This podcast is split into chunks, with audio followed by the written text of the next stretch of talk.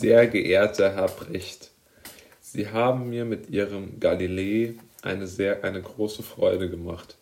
Nicht nur scheinen Sie mir die Persönlichkeit Galileis tief erfasst zu haben, sondern auch die Bedeutung seiner Erscheinung in der Entwicklung der Geistesgeschichte und damit in der Geschichte überhaupt. Auch gibt ihre Darstellung einen tiefen Einblick in die Problemstellung, wie sie Galilei vorlagen, und in die Einstellung der vorgalileischen Wissenschaft zur Erfahrung. Sie haben es verstanden, einen dramatischen Rahmen zu schaffen, der ungemein fesselnd ist und uns auch durch die starken Beziehungen zu politischen Problemen der Gegenwart besonders interessieren muss. Hoffentlich werden es auch die ver verbildeten Zeitgenossen zu schätzen wissen, was sie da Vortreffliches hingestellt haben. Freundlich grüßt sie ihr Albert Einstein. Mit dieser äh, netten Passage hat sich Albert Einstein bei Bertolt Brecht für sein ähm, ja, für sein Buch Leben des Galilei bedankt. Und ähm, ich finde es sehr beeindruckend, äh, dass man äh, doch in, in einer so, ja, vielleicht schon vergleichbaren Zeit zu unseren ähm, sehen konnte, wie sich intelligente Menschen äh, mit äh, in, dieser, in dieser schwierigen Zeit ähm, beschäftigt haben.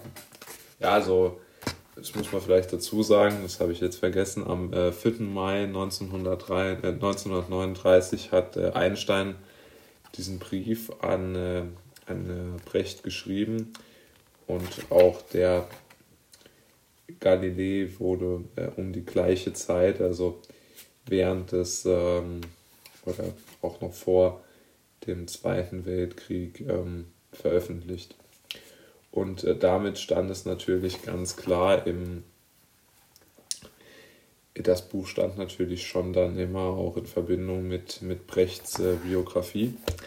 Und Brechts Biografie war ja auch äh, maßgeblich davon geprägt, dass er vor den Nationalsozialisten nach äh, Dänemark fliehen musste.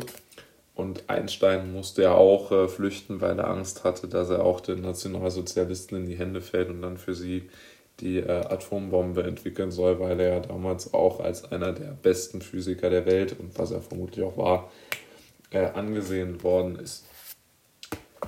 Allerdings ähm, beeindruckt mich vor allen Dingen Folgendes, nämlich dass das Lesen scheinbar den Menschen immer geholfen hat, ähm, schwierige und sehr, sehr angstbereitende Zeiten, die ja die, die der Zweite Weltkrieg natürlich ja auch war, äh, zu, über, zu überstehen und auch irgendwo geistig äh, fit zu bleiben und auch sich vielleicht nicht selbst aufzugeben. Und ich glaube, dass man daraus lernen kann, wie man mit äh, schwierigen Lagen umgehen soll, nämlich indem man sich Dinge sucht, mit denen man sich geistig befassen kann und mit denen man äh, ja vielleicht irgendwo einen äh, anderen Referenzpunkt findet, als sich mit der aktuellen Zeit zu beschäftigen. Ich würde jetzt die jetzige Zeit in ihrer Angst, sagen wir mal, in ihrer Angstproblematik nicht mit dem Zweiten Weltkrieg gleichsetzen. Der Vergleich wäre sicherlich absurd. Aber ich finde schon, dass wir in einer Zeit leben, in der uns sehr viel Angst gemacht wird, in der wir sehr viel Angst haben jetzt mal unabhängig von der ganzen äh, Pandemie-Berichterstattung oder auch an der meiner Meinung nach eher politischen Berichterstattung darüber, sondern auch in anderen, äh, in anderen Themen, also Angst gekündigt zu werden. Ich meine, da kann man ja vieles aufzählen und dass jetzt der Arbeitsmarkt sich nicht gerade äh, vortrefflich gestaltet, ist, ist, denke ich, auch ähm, jetzt keine Meinung nur von mir. Und äh, ja, damit, damit müssen wir auch, es gibt ja diesen schönen Satz, lebt damit. Das, das finde ich eigentlich immer sehr hochnäsig, das zu sagen. Und das sagen eigentlich auch meiner Meinung nach nur blöde Leute, weil man das nicht kann. Ja? Also man kann damit nicht leben. Man lebt damit ja schlechter, wenn einem es nicht gut geht. Und man hat dadurch ja auch eine wesentlich geringere äh, Lebenserwartung. Was ja vortrefflich äh, zu finden ist in, in, in sämtlichen Statistiken. Beispielsweise gibt es einen Rechner, wie alt werde ich? Der ist auch vom äh, Bundesgesundheitsministerium zum Teil finanziert, das ist auch interessant. Ähm, und äh, dort ist beispielsweise ein Einkommen zwischen äh, 0 und äh, ich glaube 21.000 Euro pro Jahr äh, wird mit minus ähm, über minus fünf Jahren Lebenszeit berechnet. Und das ist ja genau der Punkt, der uns alle so ähm, umtreibt, glaube ich. Wir, wir sind alle irgendwo in Sorge um unsere wirtschaftliche Zukunft und vielleicht, äh, ja, vielleicht hilft das ein wenig. Und vor also das einzuordnen. Und vor allen Dingen ist es ja auch so, Galilei, um vielleicht noch ein bisschen beim Buch zu bleiben, musste sich ja gegen die Inquisition wehren und musste wirklich seinen, seinen Geist zusammenhalten, dass er nicht völlig verrückt wird. Und ja, er hat es geschafft irgendwie, dass, dass er schon den Menschen in Erinnerung ähm, geblieben ist und seine Werke wurden ja auch durchaus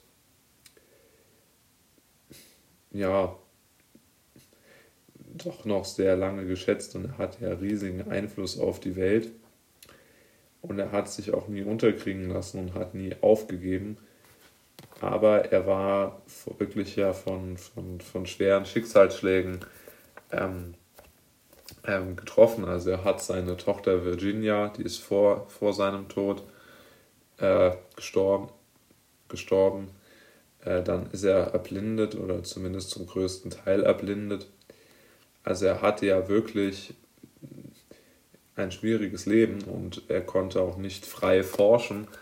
Aber er hat trotzdem das Beste draus machen, ist ja eigentlich eine sehr leere Plattitüde. Er hat, er hat so gehandelt nach, er hat praktisch den maximalen, den maximalen Output geliefert, den er aus seinem Leben herausholen konnte. Und er hat die Dinge gemacht, die, die ihm wichtig waren. Und ich denke, dass Einstein sich und Brecht natürlich sich sehr mit dieser Situation ähm, befasst haben und ähm, also sehr auch identifiziert haben mit Galilei, weil sie beide ja irgendwo unterdrückt worden sind. Und ähm, sicherlich, ähm, ja, ich, ich denke auch, dass, dass beide dort auch irgendwo ähnlich waren. Ich meine, Brecht hat sehr viel geschrieben in der Zeit des Krieges und in der Nazi-Herrschaft und, und Einstein hat ja riesige äh, wissenschaftliche äh, Publikationen und dann auch natürlich Erfolge gehabt. Und ich glaube, dass man da schon daraus lernen kann, dass man ja vielleicht ähm, ja angstfrei waren sie ja nicht, aber dass man versucht handlungsorientiert zu bleiben auch in sehr sehr schwierigen Situationen.